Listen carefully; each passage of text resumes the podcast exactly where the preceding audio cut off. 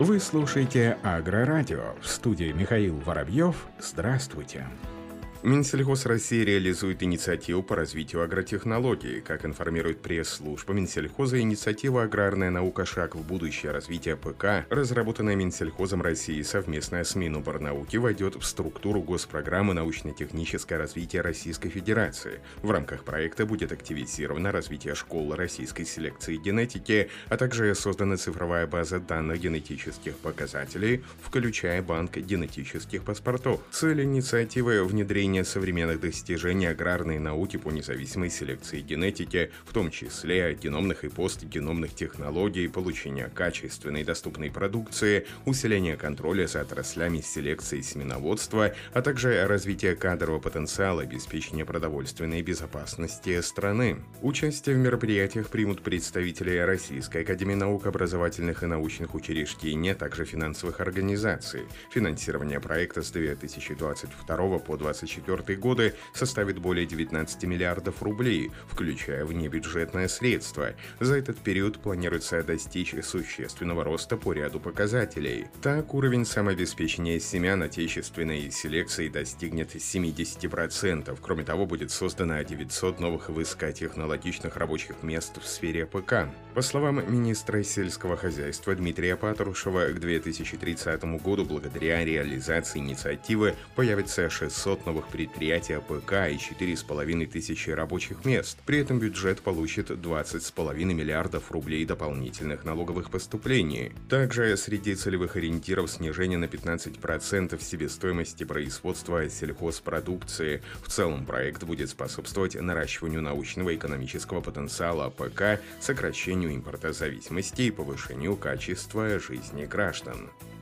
Узбекистан намерен выращивать в России сою, пшеницу и масличное. Министерство сельского хозяйства страны намерено организовать в России выращивание сои, пшеницы, масличных культур на площади до миллиона гектаров для обеспечения потребностей узбекистанского рынка. Об этом сообщает Интерфакс. Министр сельского хозяйства Узбекистана Жамшид Хаджаев и замминистра сельского хозяйства России Сергей Левин в онлайн-режиме обсудили вопросы предоставления сельхозземель на территории России узбекским предприятиям предприятием для выращивания нескольких видов агрокультур. Как отметил Жамшит Хаджаев, на текущем этапе мы предлагаем запустить этот проект на площади 35 тысяч гектаров для налаживания контактов и механизмов взаимодействия, а также их практической отработки с последующим вывозом урожая в Узбекистан. По данным министерства, рассматриваются именно те сельхозкультуры, для которых в России имеются естественно почвенно-климатические условия, масличные культуры, соя, пшеница. По словам главы аграрного ведомства Узбекистана, в перспективе перспективе идет речь о значительном расширении посевных площадей в России.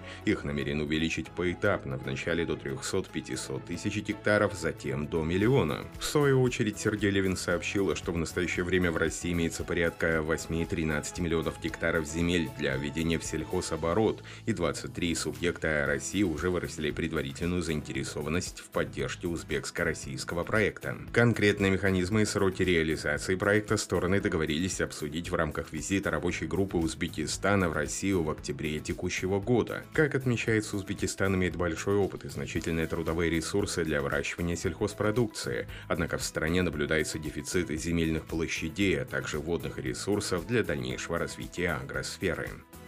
Евразийская экономическая комиссия, совместная со странами Евразийского экономического союза, приступила к реализации дорожной карты, утвержденной 20 августа Евразийским межправительственным советом по созданию в Союзе единого рынка органической сельхозпродукции. Об этом сообщает официальный сайт ЯК. Вопрос о реализации дорожной карты стал темой круглого стола формирования единого рынка органической сельхозпродукции в рамках ЕАЭС с участием ряда ответственных лиц, а также представителей продовольственной и сельхозпродукции сельхозорганизации ООН и других структур. Как отмечается, значимость работы по развитию органического сельского хозяйства обусловлена необходимостью удовлетворения растущего спроса как на внутреннем, так и на премиальных рынках третьих стран, а также реализация актуальных вопросов международной повестки по обеспечению устойчивого развития сельского хозяйства и снижения негативного влияния на окружающую среду. Сегодня функционированию общего рынка органических товаров Союза препятствует ряд факторов. Это различие национальных отдельных законодательств государств ЕАЭС в части требований к производству, маркировке, процедуре сертификации такой продукции. Запланированная дорожной карты разработка проекта международного договора направлена на решение указанных вопросов,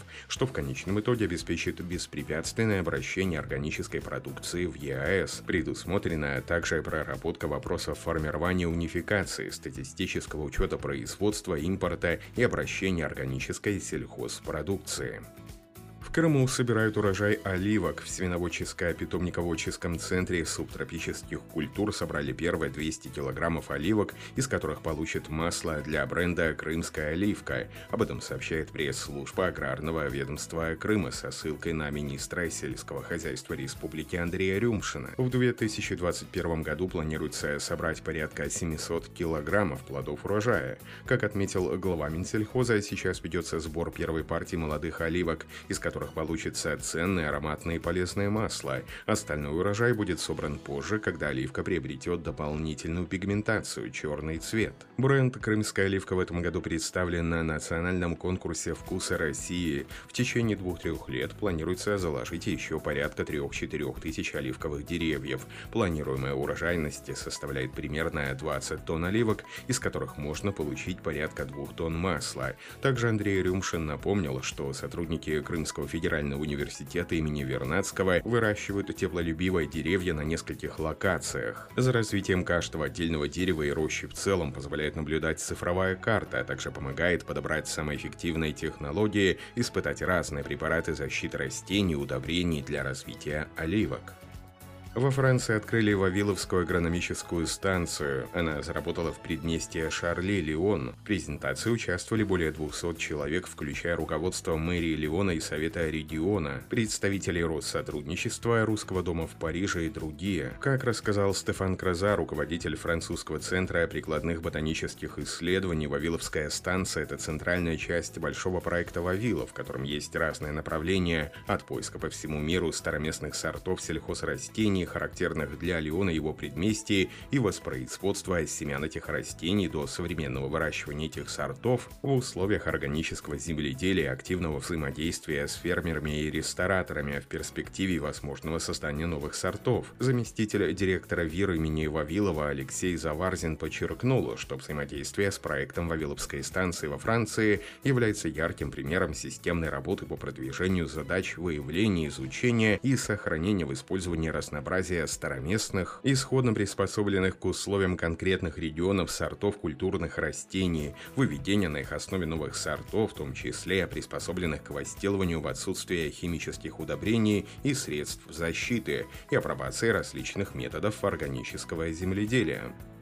Министерство сельского хозяйства, продовольствия и морского транспорта Великобритании выдало временное разрешение на использование диквата при выращивании картофеля сроком до 5 ноября этого года. Дикват – контактный диссекант для подсушивания растений перед уборкой урожая и для частичного уничтожения сорняков, решает проблемы с неравномерным и медленным созреванием семян важнейших сельхозкультур. В своем заявлении департамент отметил, что разрешение сопровождается строгими условиями использования размещения на на рынке. Разрешение на деквата, выданное ведомством Великобритании, продлится до 5 ноября этого года. Использование деквата в Европе было запрещено в феврале 2020 года, однако с момента введения запрета в ряде европейских стран были представлены отступления. Например, в Ирландии осенью прошлого года такие разрешения на использование пестицидов, связанные с переходом фермеров от гербицидов к альтернативным осушающим средствам. На этом все. Оставайтесь с нами на глав агроном.